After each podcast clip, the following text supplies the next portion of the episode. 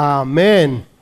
Queremos darle la bienvenida en esta We mañana want to welcome this morning a todos aquellos que nos ven por los diferentes medios de those comunicación. who are watching us through a different source of communication. Prepárate porque Dios tiene algo grande y poderoso para tu vida, Here because God has something big and powerful for your life, para tu casa, tu ministerio, for your home, your ministry. porque lo mejor está por Because the venir. best is yet to come. Amén. Amen.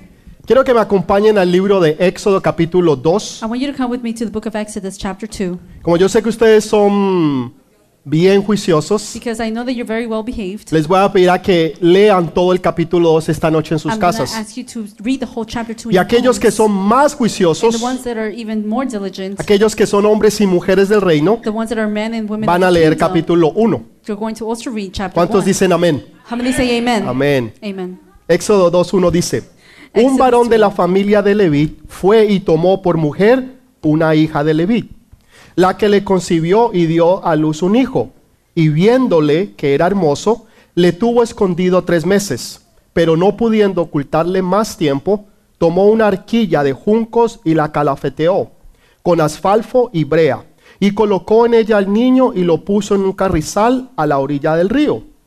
Y una hermana suya se puso a lo lejos para ver lo que acontecería. Y la hija de Faraón descendió a lavarse al río, y paseándose sus doncellas por la ribera del río, vio ella a la arquilla en el carrizal, y envió a una criada suya que le tomase.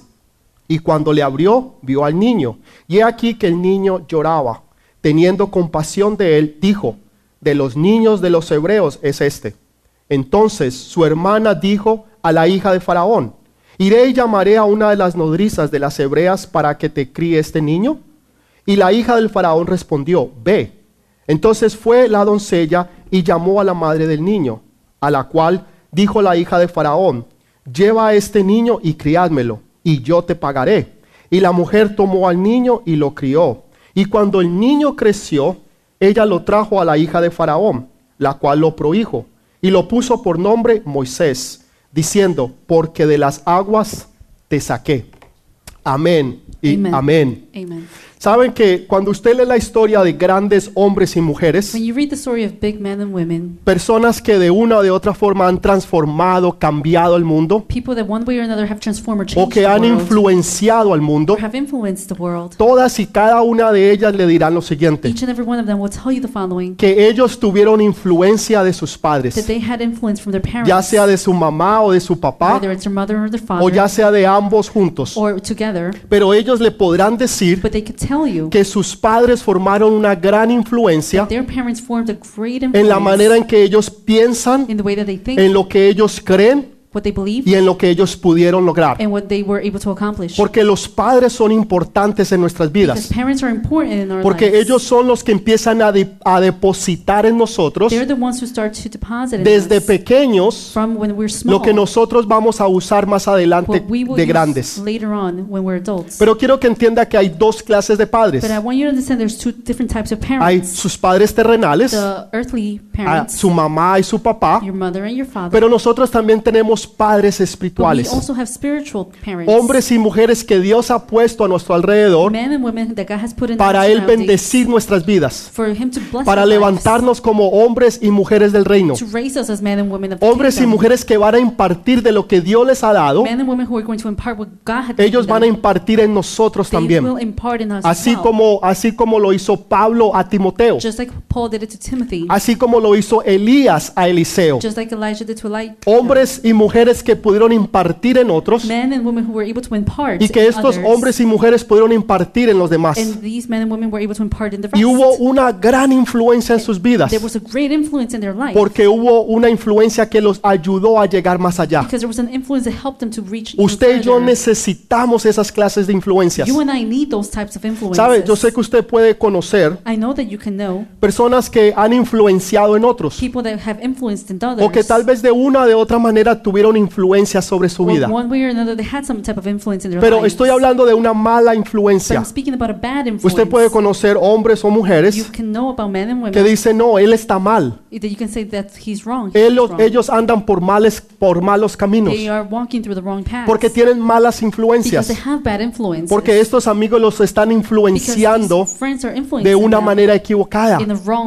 Y tal vez usted algún día o de una forma o de otra, One way or another, usted también fue influenciado, were influenced once upon a time. pero fue una mala influencia. it was a bad influence. Pero Dios quiere traer a su vida but God wants to bring to your una life influencia que va a transformar y renovar su vida, an influence that's going to transform que va a cambiar su destino y su familia, porque no va a ser cualquier clase de influencia, va a influence. ser una influencia espiritual que viene de Dios a través de hombres y mujeres para cambiar y renovar nuestras vidas. Lives. ¿Cuántos dicen amén en How esta many mañana? say amen this morning? ¿Cuántos dicen realmente amén, How many Señor? truly say amen to God? Moisés fue uno de estos hombres. Moses was one of this. Él fue uno de los más grandes líderes que la historia haya conocido. These was one of the great leaders that the history was know. Usted puede mirar y conocer la historia del mundo You would know about the history of the y se dará cuenta que no ha habido un líder más grande después de Jesús que Moisés. And you would not and you would realize that there has not been a greater leader Un hombre que supo liderar. A man who was able Cuando to usted quiere aprender el carácter de un líder, If you want to know about the character of usted mira y estudia la vida de you Moisés. go ahead and study the Porque ahí usted puede encontrar lo que un verdadero líder because es. Can find what the true leader is. Un hombre que nació en una a choza, man that was uh, born in a hut, en a hut, pero que después fue criado, but later en un he palacio. was raised in a palace. nació de una esclava, He was born of a slave, pero que un día fue criado por una reina. Tuvo la sabiduría y el entendimiento de Egipto, Had the wisdom and the understanding of Egypt. pero un día conoció y tuvo la fe de un but niño. one day he was new in uh, the faith of Un a hombre baby. que fue líder de un el ejército más grande y poderoso del mundo, a man that was a leader of the most biggest army in the pero un world. día fue un líder, un pastor de ovejas. but later on he became a pastor of sheep. Un hombre que se crió en las salas, en las salas más elegantes de un palacio, pero que un día supo y aprendió a vivir en un desierto. but later on he learned how to live in the desert. Un hombre que un día fue un fugitivo que huía de Faraón, a man who was once a fugitive of the pero se convirtió en un embajador del cielo. but he became an ambassador from heaven. Un hombre que no sabía hablar porque era tartamudo, pero que un día habló cara a cara con Dios. but one day he spoke face to face with God. Un hombre que un día murió solo en un monte, Died alone in the mountain. donde el mismo Satanás lo quiso buscar y no lo pudo where encontrar. Satan wanted to look for him and couldn't even find him. Pero un día resucitó y se vio junto con el Rey de Reyes y Señor de One day señores. he resurrected and he saw himself with the King of Kings. Ese es Moisés. Lords. That's Moses. Ese fue That Moisés, was Moses. Un hombre que un día fue un gran valiente guerrero, Man who was a great warrior, pero que un día fue uno de los hombres más humildes que la historia haya but conocido. was also one of the most humblest men that the history would know. Pero sus influencias que él tuvo But the influences that he had no vinieron por lo que él aprendió en Egipto, did not come from what he learned in pero Egypt, vino por lo que él aprendió a través de sus padres. but it was what he learned through his parents. Les pedía que leyeran por favor el capítulo 1 I asked for you to read chapter 1 para que usted pueda entender lo que sucedió. so that you can understand what happened. Resulta que el faraón It happens that the Pharaoh, se levanta un nuevo faraón, a new Pharaoh, pero este nuevo faraón no conocía a José But this Pharaoh did not know Joseph. y él empezó a ver que el pueblo de Dios crecía y que el pueblo de Dios empezaba a multiplicar. ¿Y qué fue lo que sucedió? what happened? Este hombre tuvo temor. This man had fear. Déjeme decirle algo. La gente cuando lo vea a usted crecer, grow, cuando vea que usted se está multiplicando, cuando vea que usted está creciendo al norte, al sur, al este y al oeste, east, and west, y que todo lo que usted toca es bendecido, everything that you touch is que donde usted quiera que usted vaya, Dios lo that bendice, wherever you go, you are being y blessed que usted God. está creciendo de toda manera and you're física y growing espiritual. In each way, physically and spiritually. Aquellos que no son de Dios te van a tener envidia, Those who are not from God will have porque will van a envy ver you el crecimiento que Dios te está dando because you, they're going to see y the la growth that God has prosperidad que given tú you, tienes. the prosperity that y you les have. va a dar and envidia. they're going to be envious. ¿Sabe quién es la gente you know envidiosa? who are the envious people? La gente que es insegura people who are insecure de quién ellos son of who they are y de lo que Dios Dios puede hacer de ellos. Pero cuando usted es un hombre, una mujer segura, Y usted sabe quién usted es, que usted es un hijo, una hija de Dios, usted nunca va a tener inseguridad de los demás. you will never be insecure about Porque usted sabe que así como Dios los bendijo a ellos, you know that just as God Dios también lo va a bendecir a usted. Porque usted sabe que lo mejor because you know that the best está por venir.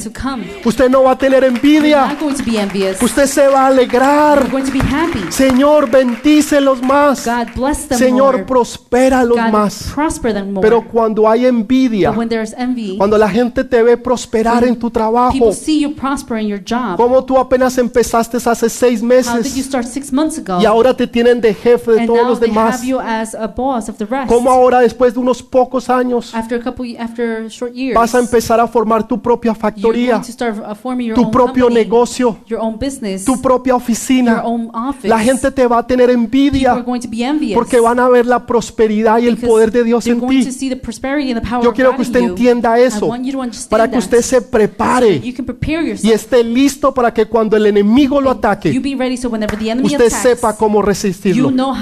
Y usted sepa que aunque pase por fuego no se quemará. Y, aunque pase por el agua no se ahogará. Porque el Dios grande y poderoso está contigo. Aquel que te va a bendecir y que te bendice es el mismo que te va a prosperar y te va a proteger. Podemos darle un fuerte aplauso a ese Rey de Reyes y Señor de Señores. El faraón tuvo temor Fear, porque era un hombre inseguro. because he was an insecure man. Aunque era el hombre más poderoso del mundo, Even though he was the most powerful man in the había world, inseguridad en there él. was insecurity in him. Usted puede tener plata, dinero y poder You can have power and money y sin embargo ser la persona más insegura del mundo. and still be the most insecure person in the world. Y la persona más insegura And the person that's insecure siempre quiere matar always wants to kill a los que Dios está prosperando. the ones that God is prospering Porque piensan que la prosperidad de otros because they think that the prosperity of others es lo que se le ha quitado a is ellos. what's been taken away from them. Pero Dios es un Dios grande y But God is poderoso. a God, a great and powerful Y así God. como Él bendice a otros, and just as He Él blesses también others, te va a He's bendecir a going ti. bless you. Porque va a, venir, ben- va a venir bendición sobre bendición. Because blessings will come upon Abundancia blessings. sobre abundancia. Abundance over abundance. Aquellos que saben esperar en Those Dios. who know how to wait on God. Aquellos que saben confiar en el Dios Todopoderoso. Y que no importa lo que usted esté viviendo. No importa lo que usted esté pasando. Usted se está preparando para lo que Dios tiene para usted. Dígale a la persona So que está a su lado, ¿estás preparado para lo que Dios tiene para ti? for what God has for you? Dígale, ¿estás Are preparado you ready para lo que Dios tiene para for ti? what God has for you? Pero dígalo creyéndolo. But say believing it. Dígale, ¿estás preparado Are you ready para lo que Dios tiene para for ti? what God has for you? Y usted le va a responder, And amén, Amen. amén. Amen. El nombre de la mamá The de Moisés of the mother of Moses significa Dios tiene gracia. means God is gracious. Ese era el secreto de un padre, de una madre. Que Dios te ha dado gracia a ti. Que tú eres un hombre, una mujer que caminas bajo la gracia de Dios. ¿Sabes? Si algo le pido yo a Dios día a día, es que me dé gracia. Porque cuando usted tiene gracia, todas las cosas empiezan a suceder. Las puertas empiezan a abrir, las bendiciones empiezan a llegar. Cuando tú hablas con alguien, Dios te da speak gracia. La gente te entiende. La gente empieza a hacer y Dios empieza a actuar. Así que pídele a Dios que te dé gracia. Tú quieres ser prosperado, tú quieres salir adelante. Pídele a. Dios que te dé gracia en todo lo que tú hagas. Y usted va a ver cómo su vida cambia y prospera. Pero quiero que vea algo. And you prosper. I want you to see something. Quiero que vea que cuando el pueblo empezó a crecer, entonces vino inseguridad al faraón, porque él se sentía inseguro, porque él era una persona insegura. Entonces, ¿qué es lo que él hace? so what does he do? Él manda a matar a todos los He niños. sends to kill all the boys. Si, si una mujer daba luz, las parteras tenían que ir y mirar al niño. Uh, they had to go and look for the y baby. cuando el bebé naciera, And whenever the uh, si, baby si was era, born, era una niña, if it was a girl, podía vivir. they can live. Pero si era un niño, But if it was a boy, había que ahogarlo en el río Nilo. the, the boy had to be drowned in ¿Cuántos the river niños of Nile. Nile no River. son abortados hoy en día? How many kids are now being ¿Cuántos aborted? abortos no hemos hecho nosotros como nación? How many abor- abortions have we done as a nation? No los hemos matado en un río, we have haven't killed them in the river, pero los hemos matado en la oficina de un but we doctor haven't we have killed them in the office of a doctor o en la clínica del barrio. or in the clinic. Pero hemos hecho lo mismo que ellos hacían. We have done the same that they were doing. Es tiempo que esta nación cambie It's time for this nation to y que change. entiendan que los niños son bendición de and Dios understand that the kids y are que a blessing cuando of tú God. le quitas la vida a un bebé and that when you take away the life of a baby que está en el estómago de su madre, en el vientre de su madre, es una vida que Dios ha bendecido y que. Dios puso ahí porque él o ella tiene un propósito. Si es niño uh, o niña. Es porque Dios la mandó y porque Dios tiene un propósito con él. Imagínense si hubieran matado a Moisés. El mundo no hubiera conocido a Moisés.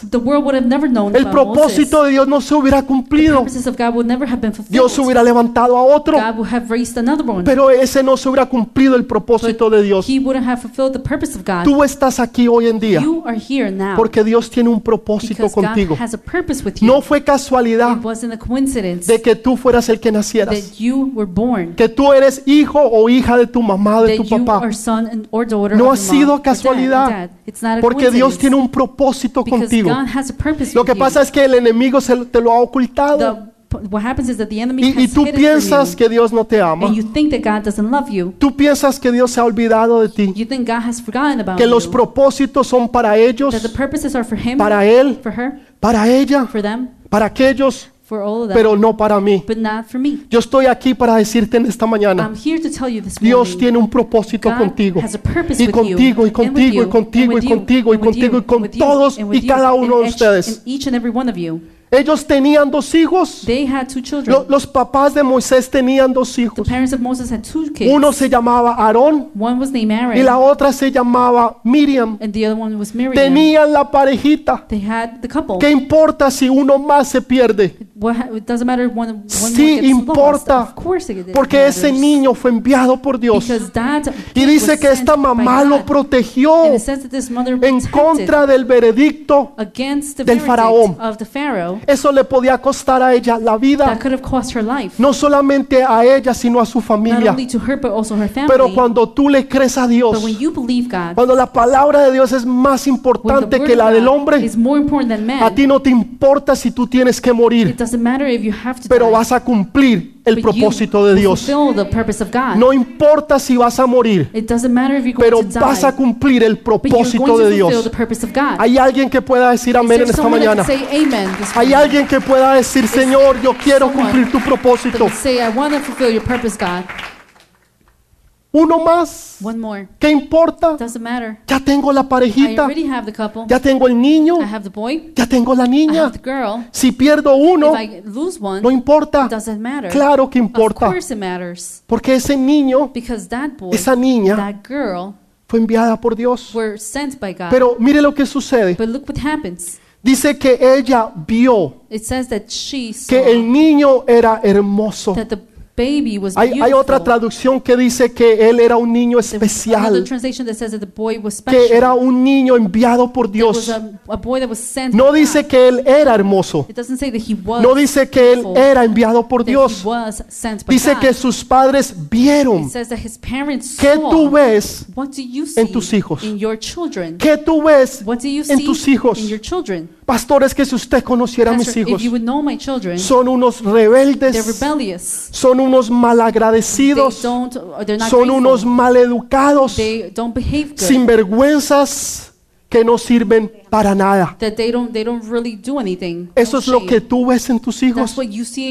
Dice que estos padres veían que, sus, que su hijo era hermoso, que su hijo era bello, que él era especial, importante. Important. Estos papás no sabían que este niño un día iba a ser Moisés. These parents did not know that one day this ma- boy was going Ellos to be no Moses. sabían que este niño un día iba a ser uno de los más grandes líderes de la historia They del did mundo. not know that one day this man was going to be the one of the Ellos no best of the sabían. greatest of the history of the world. Pero ellos pudieron ver un potencial. but they, they didn't see that, but they saw a potential. ¿Qué potencial ves tú en tus What hijos? potential do you see in your children? ¿Qué estás viendo tú en tus hijos? What are you seeing in your No children? solamente en los hijos que tú tienes Not only terrenales, in your earthly children, sino en tus hijos but also in espirituales. your spiritual children. Pero pastor, yo, yo no tengo hijos Pastor, I espirituales. don't have spiritual children. Entonces empiece a parir hijos Then espirituales. Start giving birth to Empiece a parir kids. hijos espirituales. Start to give No birth se to quede en el primer nivel.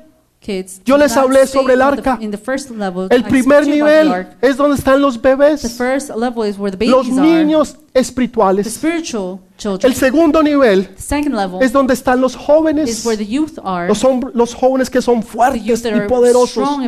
Pero en el tercer nivel third level dice que están los is padres where the parents, espirituales. El propósito de Dios es que tú seas una madre, The purpose of God is for que you tú seas un padre espiritual para muchedumbres, for many, que tú te puedas multiplicar en otros, que Dios others, pueda cumplir su propósito a través de ti. His purpose in you, through Pastor. ¿y cómo tengo yo hijos espirituales? Kids? Empieza a evangelizar.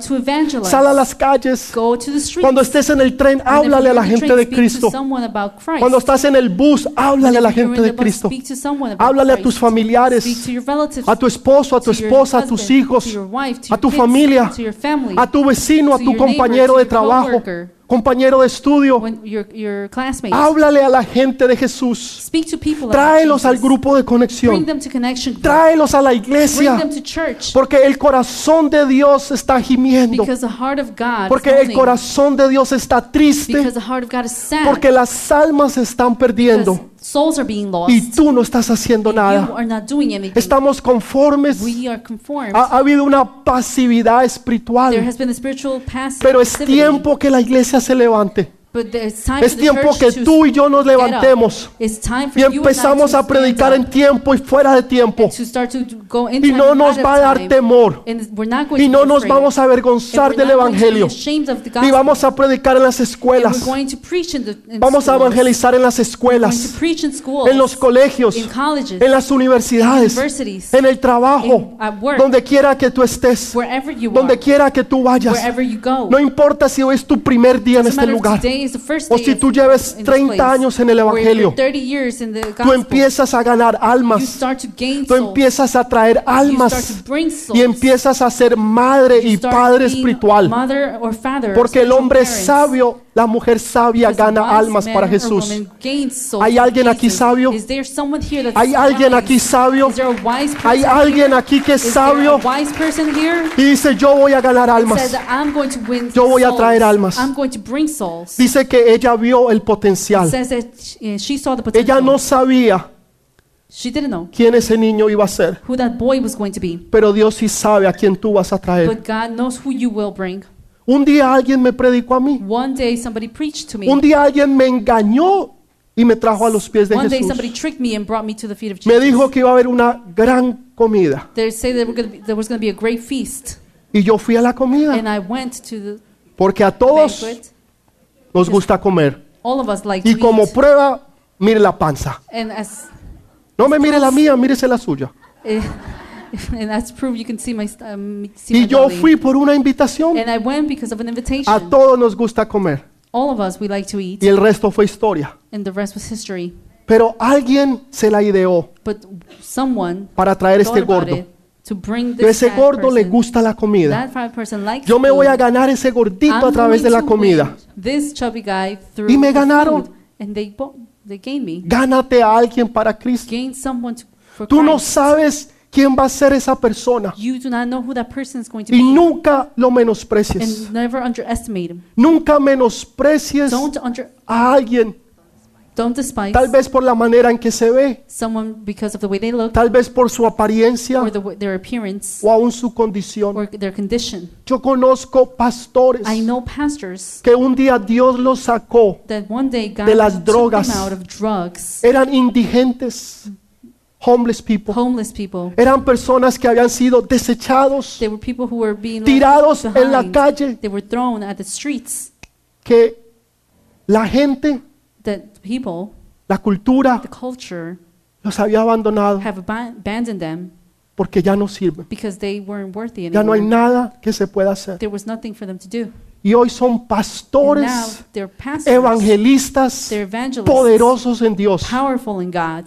Porque un día alguien vio el potencial en ellos. One day someone saw potential in them. Dijo, es este hombre, And they said, this man, esta mujer, this woman, Dios la creó con un propósito. God created for a purpose. Y es mi And it's responsabilidad hablarle a él. responsibility, Es tu it's responsabilidad your hablarle a alguien. responsibility to speak to them. No lo menosprecies, Do not despise them porque tal vez es un hombre de la calle, because maybe they're a man of the tal vez es un jovencito or it's a young o person una or jovencita, a young boy or girl tal vez es un hombre ya mayor, or maybe it's a someone that's old pero es already. un alma que Dios quiere usar. but it's a soul that God wants Háblale to use. de Jesús. Speak to them about Jesus. No permitas que ese niño, esa joven, Do not ese allow hombre, esa that mujer se boy, pierdan. That man, the woman, the youth get lost porque tú puedes hacer algo. because you can do something. Entonces, esos padres vieron en él algo, vieron un potencial en él, aunque nunca se imaginaron quién ese niño iba a ser. Pero lo protegió durante tres meses hasta months. que ya no pudo más. Va a llegar el punto en que lo que Dios te ha dado, It's going to be a point where what God gave you, tú lo vas a tener que mostrar, you're going to have to show porque no lo vas a poder esconder más. Lo que Dios te ha dado es tan God hermoso, tan bello, No vas a poder esconderlo más. Vas a tener que mostrárselo al mundo para que el mundo vea lo que Dios está haciendo, para que el mundo vea su creación. y ya no lo vas a poder tener más. Tres meses ella lo tuvo escondido. Imagínense los soldados llegando a su casa buscando que allí había un niño. looking for a boy. Y ella teniendo que mentir. Aquí no hay niños. There's no boys here. Aquí está Aarón, There's Aaron aquí está Miriam, and there's Miriam, pero aquí no hay ningún but niño. there's no newborn here. There's no Escondiendo, guardando, Hiding. cuidando y protegiendo. protecting him. Lo que tú amas, What you love, tú lo tienes que guardar you have to put Tú lo tienes que proteger. You have to protect y tú lo tienes que cuidar. and you have to take care Porque of es lo más hermoso y bello que Dios te ha dado. beautiful thing that God ¿Qué es lo que Dios te ha dado? What has God given you? Guárdalo, protégelo, Guard it, Cuídalo. Porque es tuyo. take care of it because Porque it's Dios yours. te lo ha dado. Because God has given it to you. Para muchos de nosotros son nuestros for hijos, most of us, for many of no us, solamente children. nuestros hijos de carne y sangre, Not only our children from blood, pero and nuestros flesh, hijos espirituales. but also spiritual ¿Dónde children. están tus hijos Where espirituales? are your spiritual children? Empieza a parir, Start to give birth. empieza a Start parir, to give birth. empieza a Start to parir. give birth. Dele ese fuerte Give a aplauso al strong Rey de applause Reyes. To the King of Kings. Déselo fuerte, fuerte, por favor. Un día One day, dice que Dios vio a Gedeón. it says that God saw Gideon. Dice que los marianitas It says that the Maronites habían venido y se estaban robando todo lo que tenían los hijos de Dios. were stealing everything that God, uh, the, the God, children of God had. Y dice que Gedeón estaba escondido. It says that Gideon was hiding En vez de estar peleando, instead of him being en fighting, vez de estar cuidando, of uh, protegiendo, estaba escondido. he was hiding. ¿Saben quiénes se esconden? You know who hides? Los cobardes. Cowards. La gente que es cobarde son los que se esconden. Those are the ones who hide. Pero los valientes but the son los que salen a pelear. brave are the ones who ¿Tú te escondes you hide. o tú sales a pelear por lo que Dios te ha dado? you go and fight for what God has given you. Estaba escondido. He was hiding. Para mí, For me, Gedeón era una gallina. Gideon was a chicken. Gedeón era una gallina. Gideon was a chicken. ¿Saben? Cuando yo era niño, When I was a child, no mucho tiempo not atrás, too long ago, imagínate, 33, quitémosle 20, 20 años so atrás. like 20 years, Si a usted le decían gallina, if they would call you chicken, era la peor ofensa que usted le it was the hiciera. worst offense that somebody would tell you. A ningún hombre le gusta que le digan gallina. Uh, no man would like Ninguno. to be called chicken. Dígale gallina a un hombre Tell chicken to a man, y se call a gana man usted chicken, tremendo problema. and it's a big Usted no le problem. dice a un hombre gallina, If you call a man chicken, te gana tremendo you problema. gain yourself a big A problem. ningún hombre le gusta que le digan gallina. No man likes to be called a chicken. Para mí Gedeón era una gallina. For me, Gideon was a chicken. Estaba escondido He was hiding del enemigo. from the enemy. Pero Dios lo mira But God sees him y le dice, hombre fuerte He says, strong man y valiente. and brave. Hombre fuerte Strong man y valiente. and brave. Se está escondido. But he's hiding. Dios no estaba viendo su condición. God was not looking at his condition. Dios estaba viendo su futuro. God was looking at his No lo que él era, not what he was, sino lo que él un día iba a ser. what he was going to Lo be que él un día iba a ser. What he was going Hombre grande, poderoso y valiente. Si ha habido un hombre grande, poderoso y valiente, fue Gedeón. Tremendo líder. Great leader. No importa cómo tú empieces. It doesn't matter how you start, Lo que importa es cómo tú termines. how you finish. La gente te va a decir, no, tú estás descualificado. People are going to say, no, you're disqualified. La gente te va a decir, tú no sirves más. You're worthless. Ya no más. No more. Tus chances se Your acabaron. chances ran out. Se acabaron. They're done. Ya no hay esperanza para There ti. is no hope for you. La gente ve tu pasado, People look at your past, pero Dios está viendo tu but futuro. God is looking at your future. Dios está viendo lo que Él va a hacer contigo. God is looking at what He's going to Él do va a with hacer you. lo que tú vas a hacer en el futuro. He's to Que tú vas a ser un hombre will do in grande, the fuerte y You're poderoso. going to be a big, powerful, and strong Y lo man. declara en los peores Declares momentos. it in the worst moments. Cuando nadie cree en ti, when nobody believes in you. cuando todo mundo te ha dado la When espalda, everybody has given you their back. Cuando todo el mundo ha dicho ya no más. Where everybody has said no more. Tal vez tu esposa se fue, Maybe your wife tu left. esposo se Your fue. husband left. Tal vez tus hijos Maybe hoy están en rebeldía. are in rebellion Tal vez con la right persona now. que tú empezaste el negocio te engañó. Maybe the person that you started a business betrayed you. Tal vez el hermano o la hermana falló. Maybe the brother or sister failed. Y ahora tú te encuentras solo, And now you're alone. te encuentras sola. You are alone. Y cuando tú te encuentras ahí And así,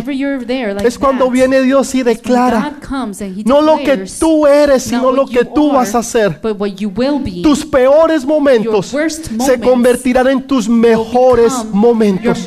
Déjeme decirle, tus peores momentos again, se convertirán en tus mejores momentos.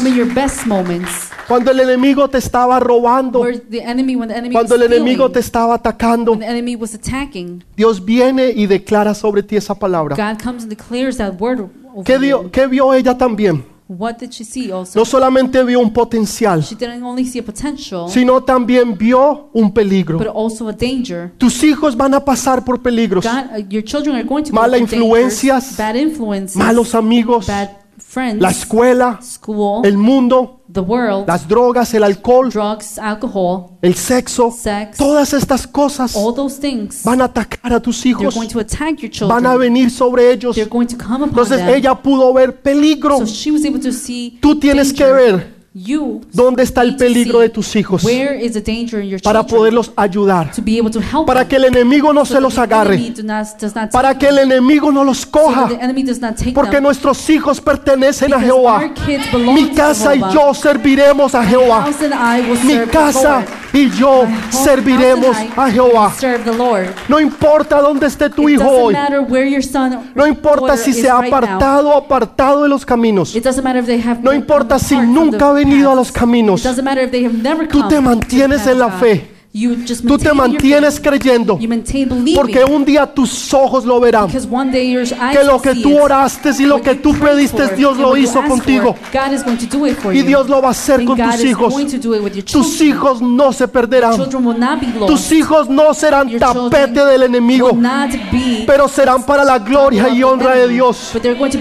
Tus hijos no serán tapete de Satanás, pero van a ser para la gloria de Dios. Van a ser God. Apóstoles, evangelistas, pastores, maestros. Uh. Van a ser hombres y mujeres de Dios. No importa lo que pase, no importa cómo tú los veas ahora. Tú ves y empiezas a ver lo que los demás no ven. Tú empiezas a verlos sirviendo a Dios. Tú empiezas a ver la gloria sobre ellos. Tú empiezas a orar en lenguas y a declarar. Pray in tongues and declaring. Tú empiezas a ver lo que Dios You está start to declarando. see what God is declaring. Hombre, mujer fuerte, women, poderosa strong, y valiosa. powerful, Pero mi hijo, mi hija está en drogas, my, my son or daughter is in está drugs. apartado en el mundo. in the world. No importa. It doesn't matter. Tú sigues You viendo continue to lo que Dios está viendo. Tú sigues declarando You lo que Dios está declarando. Y no importa lo que And los demás digan. Tú sigues say. creyendo. Tú sigues believe. declarando. Tú sigues profetizando. Tú sigues orando. Tú sigues haciendo guerra espiritual. Porque el que se tiene que ir es Satanás. Porque tus hijos volverán. Your children will come Aquellos back. que se fueron Those who left volverán un día. Aquellos que se fueron volverán un día. will come back one Y tus ojos lo verán. Eyes will see it. Míralos. Look, Míralos. look. ¿Qué declaras tú sobre ellos? What do you declare over them? ¿Qué estás diciendo tú What sobre ellos? Tus hijos, tus hijos que salieron de tus entrañas. Children who came out from your womb. Aquellos que un día tú impusiste manos sobre ellos. One day that you impose your hands or you lay your hands upon Aun them, que se hayan ido, even if they have left, un día volverán. Un día volverán. Y no se apartarán.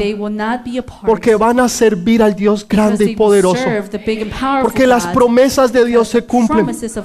Y no hay nada más poderoso que la influencia y la oración de unos padres. and the prayer No hay nada más poderoso que la influencia y la oración de unos padres. Ora por tus hijos. Se influencia sobre ellos. Porque un día ellos serán influencia sobre otros. Dale ese fuerte aplauso al Rey de Reyes.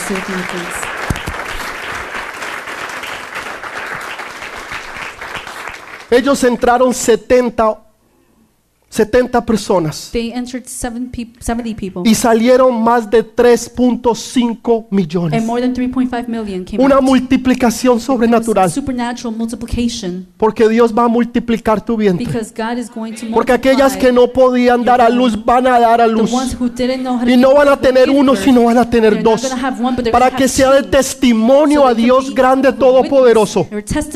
Porque Dios va a bendecir tu vientre. Dios va a bendecir tu casa, tu familia tu hogar, tu ministerio, tu vida. y todo lo que tú toques se multiplicará y será bendecido. Todo. Entonces, dice que Faraón los quería tener, los quería tener ocupados. wanted to keep them occupied. ¿Qué es lo que te ocupa a ti?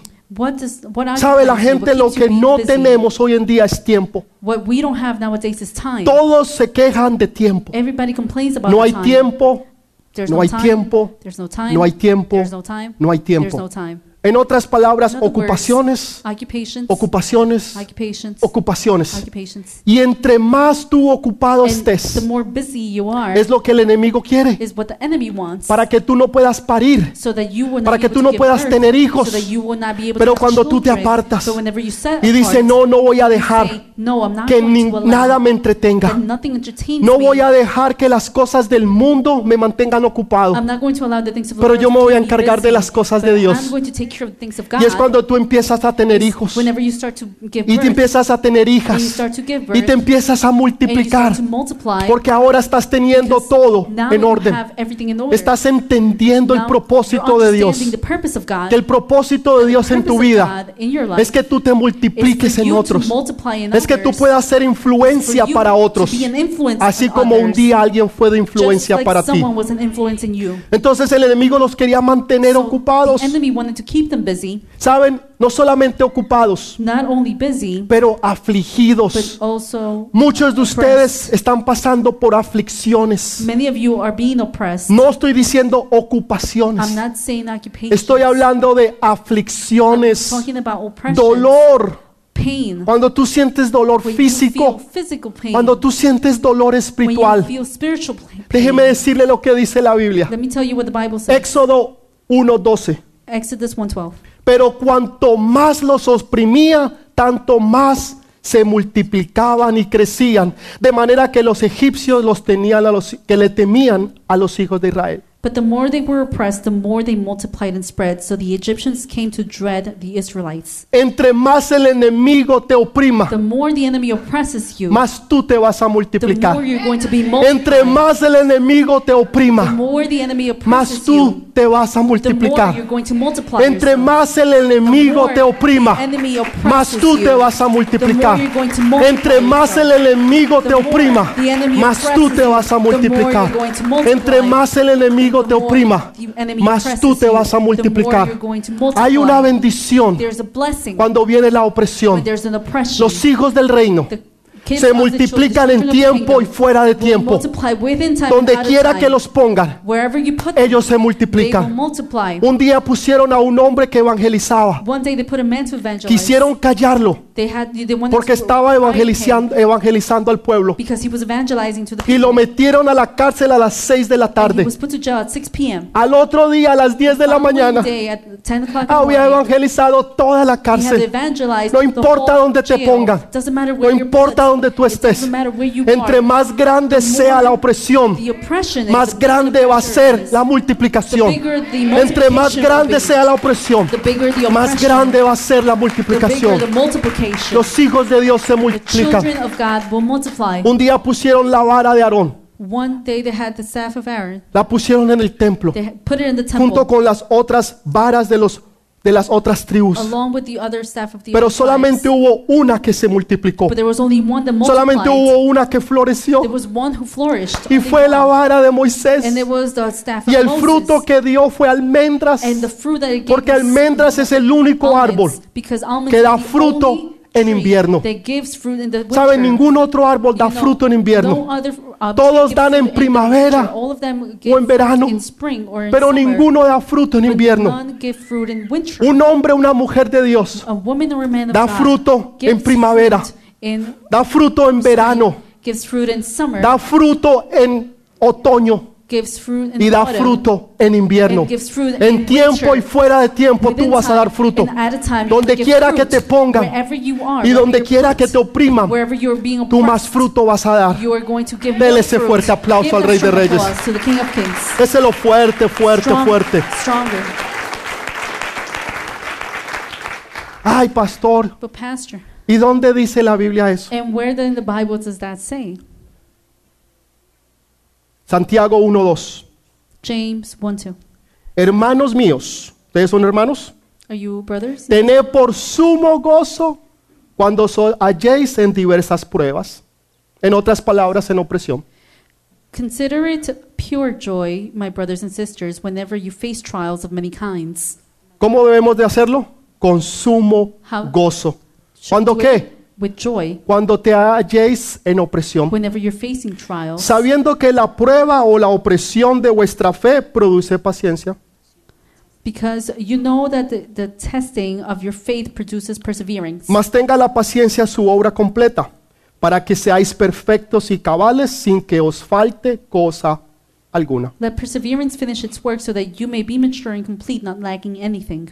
El enemigo los quería ahogar en el río. The enemy wanted to drown them in the river. Satanás quiere ahogar tus hijos en la televisión, Satan wants to drown your en la kids in pornografía, TV, in pornography, en las drogas, in drugs, en los juegos de azar, in uh, gambling, en las cosas del mundo, in the things of en the la world, música, en la the televisión. music, Todas estas cosas el enemigo quiere ahogarlos. All these things the enemy wants to drown them. Pero lo mismo que Satanás usó un día, But the same thing that Satan used el río y el agua para ahogar a los hijos de the Dios, water to drown the children Dios of God. un día lo usó God one day used para ahogar a los que los perseguían a ellos. to drown the ones that Un día el pueblo de Dios them. salía One day the, y dice que, dice que el ejército de Faraón salió detrás de the ellos.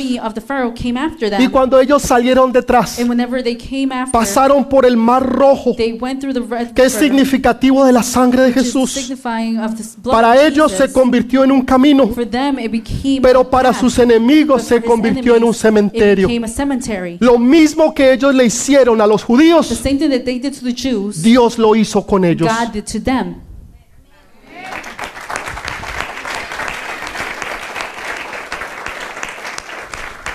Ay, pastor, pero es que eso es diferente. Well, Pastor, that's different. De mí hablan y me critican. They speak about me and critique Un día hablaron de Moisés One day they spoke about y Moses criticaron a and they Moisés. critiqued him. No solamente a través de Moisés Not habla Dios. only through Moses does God speak. No solamente a través del pastor habla Dios. Not only through pastor does God No speak. solamente a través de él Dios lo usa. Not through uh, him does God Dios use también me usa a God mí. also uses me. Orgullo espiritual. A spiritual Rebeldía pride, espiritual. rebelliousness, spiritual ¿Usted quiere conocer un hombre, una mujer grande en Dios? You want to know a man or a woman that's big in God? ¿Sabe qué dijo Jesús de Moisés? You know what Jesus said about Moses? Que era un hombre manso That he was a man that was meek y humilde. and humble. ¿Usted quiere conocer un hombre grande en Dios? You want to know a, per- a great person of God Que sea manso that was that's meek y humilde. and humble. Cuando yo veo un hombre, When I see a man, una mujer a woman que es manso, humilde, that's meek and humble, yo sé que es un gran hombre, I una know gran mujer that de they're a Dios. great man or woman of God. Esas son las cualidades de un gran líder. Those are the qualities of a great Manso y leader, humilde. meek and humble. Todo lo contrario a la soberbia, All the contrary of the impotencia, prepotencia, pride, orgullo, arrogance, todo lo contrario. All the contrary. Nosotros creemos que entre más grande sea el líder, We think that the bigger the leader, más grita more they more s- Más they scream llama the more, they, y más se hace saber. they they let themselves be known more. Manso Meek y humilde. and humble. Manso Meek y humilde. and humble. Ese es un gran líder de Dios. That's a great leader of God. Tiene paciencia. Ella vio la protección She saw the protection y lo guardó durante tres and meses. put him away or guarded him for three Pero months. después de tres meses no lo pudo ocultar but más after three months, he cannot, she cannot hide y lo him tuvo que anymore, sacar. and she had to take him out. Pero ella lo puso en un arca. but she put him in Yo les decía hace basket. unas semanas atrás, You que told you a couple of weeks el ago arca that que ark hizo Noé es la misma palabra que se utiliza aquí arca. Solamente dos veces se usa esa palabra, dos veces. El arca de Noé y el arca donde pusieron a Moisés. Yo estoy seguro I know, I'm sure. que estos padres habían escuchado, that leído esta historia. Parents have read or heard about the Tú tienes story. que leer la Biblia. You have to read the Bible. Tú tienes que saber las historias que You están ahí need to know the escritas stories that are written para there tú saber qué so that hacer you can know en los to do momentos in the difíciles, difficult times, en los momentos donde depende tu vida, in the times where que son your momentos de vida o de muerte, those life and death moments, decisiones importantes. important decisions. Tú tienes que saber qué hacer. You need to know what to do. Pero si tú no has leído la Biblia, but if you haven't read the Bible, si tú no conoces la Biblia, Bible, ¿cómo vas a saber qué hacer? how do you know what to do? Tus hijos se van a perder. your children tu casa se va a perder, tu ministerio is se va a perder. Todo lo que Dios te dio se va a perder. Pero cuando tú conoces, you know, Señor, yo sé lo que tú hiciste. Señor, lo que tú hiciste con Noé. Yo sé que tú lo vas a hacer con mi familia. Yo lo sé que tú vas a hacer con lo que tú me diste. Y ella construye ellos un arca. build and she built an ark. No era tan grande como la no- de it Noé, wasn't as big as Noah's ark. pero era, era el mismo diseño It was que the la de same Noé. design as Noah Y puso a su bebé allí and put his baby there. de tres mesecitos. Three months. Una mamá, One mother. una mamá, One mother. una mamá A mother no se aparta de sus hijos. Y menos cuando tienen tres meses. Uh, Se convierten como una leona. Like Y no permiten ni, ni que el esposo se les They acerque. don't even allow the husband to get near Porque ellas son protectoras. protectors. Porque ellas cuidan y guardan a sus bebés. they guard their babies. Y and aún no los dejan them. solos. And they don't leave them alone. Pero esta mujer, woman, estos papás, these parents lo ponen en un arca y lo llevan al mismo lugar de donde están matando Take- a los niños. Usted y yo lo hubiéramos llevado lo más lejos posible. baby Al otro lado del río Nilo. Pero ellos no hicieron eso. Ellos llevaron al hijo al mismo lugar donde lo estaban matando. Y ahí lo ponen en el río. En ese río habían cocodrilos, habían animales. Y esta mamá confiaba woman, en el Dios Todopoderoso. Señor, lo que tú me has dado, Father, Yo sé que tú lo vas a guardar y lo vas a proteger. I know you're going to guard it and Porque yo lo he puesto en tus manos. Lo que usted ponga en las manos de Dios, nada ni nadie lo podrá tocar.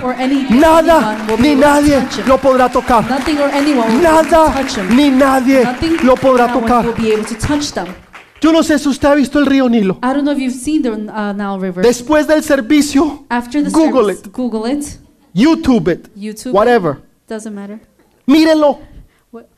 Es un río enorme, es el río más grande del mundo. It's the most biggest uh, river of the world. El río más grande, The biggest peligroso. river, Y sobre todo en esos tiempos, especially in those ¿cómo times. se le ocurre How do a unos they padres poner it? A un bebé? To parents, for parents to go En un and put arca. a baby in an ark. No era un arca. It wasn't an ark. Dice que ellos lo hicieron por fe. They, it says that they did Es la fe It's que tú faith tienes that you have que va a mantener tus sueños a flote. that's going to maintain your dreams Es la fe floating. que tú It's the tienes faith that you have que va a mantener tus sueños a flote. that's going to have your Que no van a floating. permitir que la barca That's not se going to voltee allow for the ark to o que un turn around cocodrilo or that a crocodile se la coma. will eat it. Nada ni nadie lo tocará. No one or anyone Porque tú lo has puesto en las manos del Dios Todopoderoso. Por fe, ella lo hizo. She did it. No, la fe no estaba en el The arca. faith was not in the ark. La fe estaba en el Dios Todopoderoso. in the all powerful God. Así las cosas no me salgan a mí como yo quiera. Even if things don't come out the way Y muchas veces no me salen. many times they don't. Mi fe no está puesta en el milagro. Mi fe está puesta en el Dios de los milagros. En el Dios de los milagros. No pongas tu fe en el milagro. put the, your faith in the miracle. Pon tu fe en el Dios de los Put milagros. your faith in the God of miracles. No era el arca, It wasn't the ark. era la fe It was the faith la que va a mantener todo en control. that's going to maintain everything in control. Va a mantener todo a flote. Everything floating. Que nada se va a perder. Then nothing is going to get lost. Nada Nothing se va a perder. going to get lost. Y lo dejó ir And she let him go. en el lugar donde estaban matando In the a los place niños. where they were killing the boys. Ella vio su protección. She saw the protection. Ella vio su protección. Esa historia le ayudó a ella a entenderlo. That story helped her understand. Dice Hebreos 11:23. Hebrews 11:23. Dice, por la fe, Moisés. ¿Por la qué? By faith. Por la fe. No dice por el arca. faith, Dice por la fe. Por la fe, Moisés, cuando nació, fue escondido por sus padres tres meses, porque le vieron niño hermoso y no temieron el decreto del rey. By faith, Moses' parents hid him for three months after he was born, because they saw he was no ordinary child, and they were not afraid of the king's edict. Edict. Va a llegar un momento There's going to be a time en que tú tienes que parar de tomar decisiones por temor that you're going to have to stop taking decisions because of fear y hacerlas por fe. and do it by faith. Lo voy a repetir otra I'm vez. going to repeat it one more time. Tienes que parar de tomar decisiones stop. por el temor Making decisions because of y fear empezar a tomar and decisiones start to make por decisions fe. because of faith. Muchas personas, ese fuerte aplauso al Rey de Reyes, déselo fuerte, déselo fuerte. Muchas personas Many people, toman decisiones they make decisions por temor. because of fear. Los hombres y mujeres de Dios nunca toman Men decisiones por and temor. women of God do Nunca not toman decisiones por el because qué of dirán. fear. They don't take decisions because Toman of what people would decisiones say. They make por decisions fe. because of faith. El temor era que si ellos no hacían Fear algo, was that if muerte. they didn't do anything, there was going to be el death. temor era que si ponían The al fear niño was- en esa arca, se podía perder. Entonces, mejor no lo hagamos. Then maybe let's not do it. no. Usted tiene que aprender a tomar decisiones, no por temor, sino por fe. Porque usted es un hijo, porque usted es una hija del Dios Todopoderoso, porque Dios ha declarado palabra, porque Dios ha decretado sobre su vida. Y Dios lo va a guardar y lo va a proteger. Y no va a permitir que nada se pierda de lo que Dios le ha dado, de lo que Dios le ha mostrado, de las visiones, de los sueños, de las palabras proféticas. Nada se perderá. Todo se mantendrá a flote y la fe lo salvará. Por fe. Abraham fue salvo. Juan ¿Cuál es tu fe? ¿Dónde está tu fe? ¿Es el temor del trabajo? ¿El temor de qué dirán? ¿El temor de lo que puede pasar? Dios no te ha dado un espíritu de cobardía ni de temor, sino de poder, de amor y de dominio propio. Amén. Amén. Ella simplemente confió en Dios. She just simply trusted in God. Muchas veces lo que nosotros queremos es hacer Many times what we want is, es ais- aislamiento a nuestros hijos. is to isolate our kids. our Aislamiento. Ponerlos en una isla, sacarlos y ponerlos en una isla. put them in an island Aislamiento. Just to Para que nadie los toque. so that nobody would touch Para que nadie los vea. so nobody can see them, Para que nadie se les so nobody acerque. can get near them. Aislamiento. We want to isolate them. Aislamiento. Hoy aprendí esa palabra. I learned that word today. Hoy aprendí esa palabra. Yo no sabía cómo decirla en español. I didn't know how to say it in Spanish. Hoy la aprendí. So today I learned it. Así que, gracias Señor. Una nueva palabra. Aislamiento. Thank you, Lord. Entonces, no es aislamiento. So, Jesús. Jesús dijo, yo los mando al mundo. Jesus said, I'm going to send you to the world. Jesús no dijo que muchachos, vénganse, los voy a guardar y proteger del mundo. Jesus didn't say, come, I'm going to go ahead and protect Porque allá hay the una world. cantidad de lobos, Because there's a lot of wolves out there. hay una cantidad de traidores. There's a lot of No, traitors. No. no, Él los mandó al mundo. What he did is he Le dijo, them to the ustedes world. son luz del mundo. He said, you're the light of the world. No los escondió, He did not hide them. no los puso en aislamiento, He did not isolate los them. mandó al mundo. He sent them to the world. No se trata de poner las personas en aislamiento. It does, it's not about putting people in El secreto isolation. es protección. Is protection. Mire, mire lo que dice Juan 17:15. Look what John 17, 15 says. Dice, no ruego que los quites del mundo, sino que los guardes del mal. My prayer is that you you take them is not that you take them out of the world, but that you protect them from Padre. the evil one. Jesús ora, Padre, Father, Jesus prays. no quiero que los quites del I mundo, don't want you to take them out of this world. guárdalos Protect them del mal. From the evil one. Aislamiento. La gente quiere aislamiento. No, want isolation. es protección. It's protection. La llave es The protección. key is protection. Versículo 16. No son Verse del 16. mundo como tampoco yo soy del mundo. They are not of the world, even as I am not of it. Es la oración la que va a proteger a tus It's hijos. the prayer that is going to protect Es la oración la que hace un cerco, un vallado alrededor It's uh, the prayer that does a fence que va a proteger y guardar a tus hijos. La oración, la intercesión, la guerra espiritual. Cuando tú te levantas como una leona, cuando tú te levantas como un león, cuando tú empiezas a rugir, porque Dios te ha llamado a rugir. Tú te levantas en ayuno, te levantas en oración, te levantas en guerra espiritual, te levantas a hacer batalla por tus hijos, por tu casa, por tu hogar, por tu familia, por el negocio, por lo que Dios te ha dado, por el ministerio. Y tú vas a pelear por ello, porque el que se tiene que ir no eres tú. El que se tiene que ir es Satanás. Satan. El que se tiene que ir es has Satanás to y no leave tú. Dale ese fuerte aplauso al Rey de Reyes.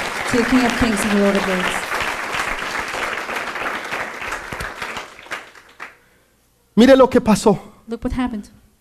La mamá hizo por fe lo que tenía que hacer, pero ella no sabía lo que iba a pasar. Ella no conocía la historia que usted y yo conocemos. Nosotros sabemos cómo termina la historia. We know how the story ended. Ella no sabía. She didn't. Ella sabía cómo empezaba, She knew how it started, pero ella no sabía cómo but terminaba. she didn't know how it finished. Ella simplemente lo hizo She simply did it por fe. by faith. Pero había la hermana de Moisés But the sister of Moses, Miriam. Miriam, y ella está mirando lo que está pasando. is looking at what's happening. Nosotros necesitamos hermanos, We need brothers y hermanas and que nos estén cuidando. that are able to take care of us. Pilas con lo que estás haciendo, Watch what you're doing. cuidado con lo que estás viendo, Watch what you're looking at. mucho cuidado donde estás entrando. Be careful where you're entering. Necesitamos hermanos We need brothers y and hermanas sisters que estén cuidándonos. that are taking Dice care que. Miriam estaba ahí It mirando, says that Miriam was looking. estaba pendiente She was paying de dónde attention iba. to where el was arca. going, the ark was going. Y cuando llegó And when it arrived donde la hija de Faraón, to the daughter of the Pharaoh, la hija de Faraón the llega, daughter of Pharaoh arrived. Música, se quita así. Por favor. No vayan a imaginarse nada. Don't imagine anything. En este momento simplemente una luz resplandente. It's just a Y light. ella se quita sus vestiduras and she takes off her robes. y se mete al río and she goes into the y se river. empieza a bañar. and she starts to shower. De un momento a otro ve un arca. Uh, From one moment to another, she sees an ark. ¿Qué es? What is that? Sierva, And she calls a slave ve y tráelo. and says, Va y lo trae. Bring them. And Y she ve que es un brings them. arca. And she sees that it's an Y ark. la abre. And she opens it. Y se da cuenta que hay un niño And she s- realizes there's a y el boy. niño está llorando. And the boy is crying. Pero la hermana de Moisés es una the mujer sister of recursiva. A Dios le encanta las personas It's, recursivas. she's a very resourceful person, the sister of Y va y Moses. se le acerca y le dice, And she says, and she goes there and she says, el niño está llorando. The baby is crying. ¿Quieres que busque una de las nodrizas que venga y te lo críe? You want me to go and look for someone to take care Las of it? personas recursivas The resourceful person son las que ven un problema y is tienen una that solución. sees a problem and has a solution. Las personas the recursivas resourceful people son aquellas que ven un problema. are the ones who look for a, y a traen better una problem solución. and they bring a solution. Mija, usted tiene un problema. You have a problem. El problema es el niño, The problem is a baby. pero yo le tengo la But I have a solución. solution. Yo voy a buscar una de las nodrizas de las hebreas y te la voy a traer. Y ella como buena paisa le dice, listo, mi hijo. Lista, mi hija. Sí, se la trajo. ¿Y a quién fue buscó? A la mamá. A la mamá de Moisés. Y ahora la hija de Faraón, la princesa, le dice a la mamá, cuídame el niño y yo te pago. Le pagaron she says por hacer su to the trabajo. mother, take care of the baby. Ella era una pay for you." esclava. She was a slave. Ahora tiene Now recompensa she has del rey. compensation. Lo que tú hagas para Dios, Whatever you do for God, Dios te lo va a God is recompensar. going to compensate Lo you. que tú hagas para Dios, Dios te lo va a God is recompensar. going to compensate you. Y te va a recompensa And it's going to give you del rey. compensate from the kingdom. No recompensa de un miserable pordiosero Not muerto de hambre. Compensation from just Mija, si usted va a anyone. pedir un marido, If no pida un muerto de hambre. if you're going to ask for a un husband, don't tipo ask que for a tenga better- plata, Look for, que ask for tenga someone that has posición position, money, Y que ame a Dios. and loves God. Y las mujeres dicen, And the women say, amén. Amén. Ay, no, a mí no me importa, pastor. I don't, I don't Claro que le va a pastor. importar. Cuando no tenga que comer, le va a Whenever you- importar. when they- Cuando no whenever you tenga cómo pagar la renta, le va a importar. Whenever you. Cuando el tipo no trabaja y sea un Whenever man le va a importar. working, Claro que le va a importar. Un hombre de Dios es un hombre trabajador Un hombre esforzado y un hombre echado para adelante. That goes Y los forward. hombres dicen, And the men say, amén. Generales de, generals of, generales de Dios. Dele ese Generals fuerte of aplauso God. al Rey de Reyes. give a strong applause to the King of Kings. ¿Cómo es que dice Patricia? How does Patricia Que no hay mujer fea, sino hombres pobres, maridos pobres. that there is no such thing as a No lo digo yo, lo dijo Patricia, mire. Patricia said it, that there's no such thing as No se ugly enoje man, conmigo, woman, mírela a ella, ahí a está, poor man. ahí está, véala, ahí está.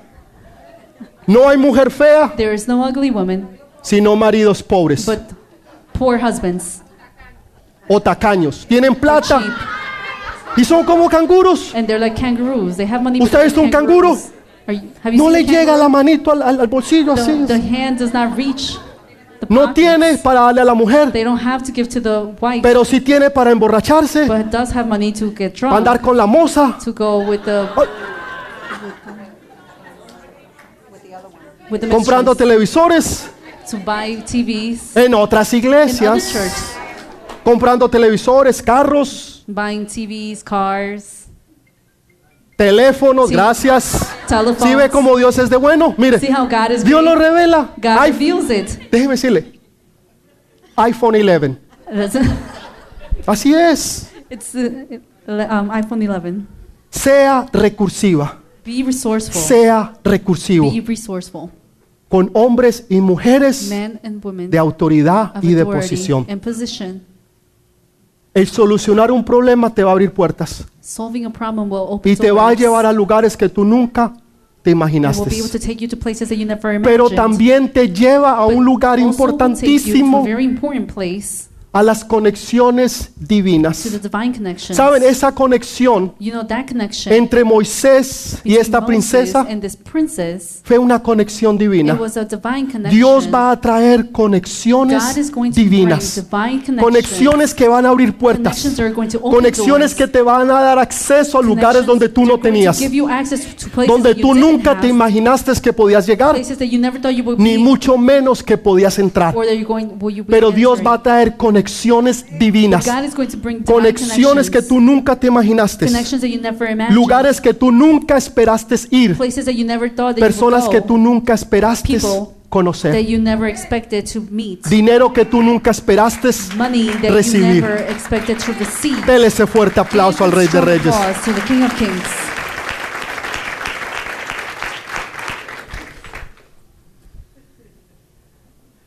Dice que las nodrizas o las parteras It says that the midwives no cumplieron el decreto. did not um, fulfill the Capítulo decree. antes habla de eso. The chapter before speaks about Y it. el faraón las llama And the Pharaoh s- calls y them les dice, ¿no les dije and says, Didn't I tell you que si nacían niños los mataran? that if it was born a boy to kill? Y ellas le dijeron, And she said, es que las mujeres but hebreas, she said, but the uh, Hebrew women, las mujeres the cristianas, Christian women, son muy they're fuertes. very strong. Y antes que nosotros lleguemos, and before we arrive, ellas ya han dado a luz. they already Las have mujeres cristianas Christian women, son mujeres they're fuertes. strong women. Son mujeres fuertes. Strong women. Dele ese fuerte aplauso no, que lo fuerte. Son mujeres fuertes, They're strong women, mujeres cristianas. Christian women. ¿Era una mentira Was o era una verdad? Or truth. Ahí se la dejo. I'm going to leave it there. Claro que es una verdad. Of course it's the Son truth. fuertes. They're strong.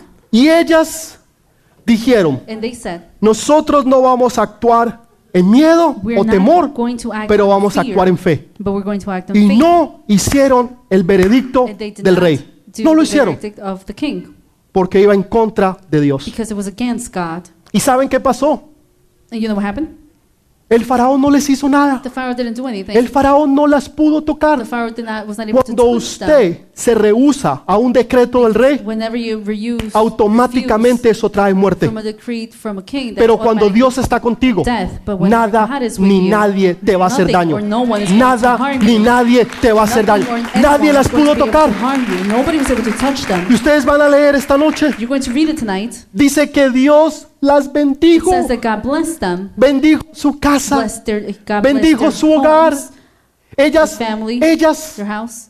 estaban deshechas. They- Ellas no podían dar hijos. They were not able to bear children. Las, estas mujeres, These las women, parteras, the midwives, en esos tiempos in those times, les era prohibido it was prohibited tener hijos. for them to have children. La Biblia dice The que Bible tuvieron hijos They had y Dios children, bendijo su casa, and God blessed su their familia, house, their family, sus hijos their children, y todo lo que tenían. had. Cuando tú le obedeces a Dios, God, Dios va a bendecir tu casa, house, tu hogar, home, tus hijos y todo lo que tú children tengas. Porque Dios es grande God y poderoso. Porque Dios es grande y poderoso.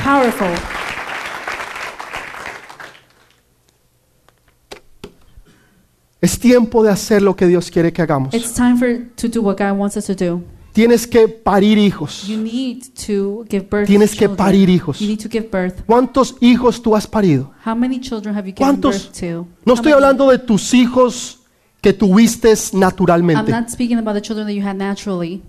Esos no cuentan Those don't count en lo que estamos hablando. in what we're speaking about. Hijos espirituales. Spiritual children. ¿Cuántos hijos espirituales tú has dado a spiritual luz? children have you given birth to? ¿Cuántos te buscan como How many mamá o look for papá you as espiritual? mother or father, spiritual pa- Dicen- father or mother, Ella es mi influencia. where they say that she is my Él influence. es mi influencia. He is my influence. Él es mi influencia. He is my influence.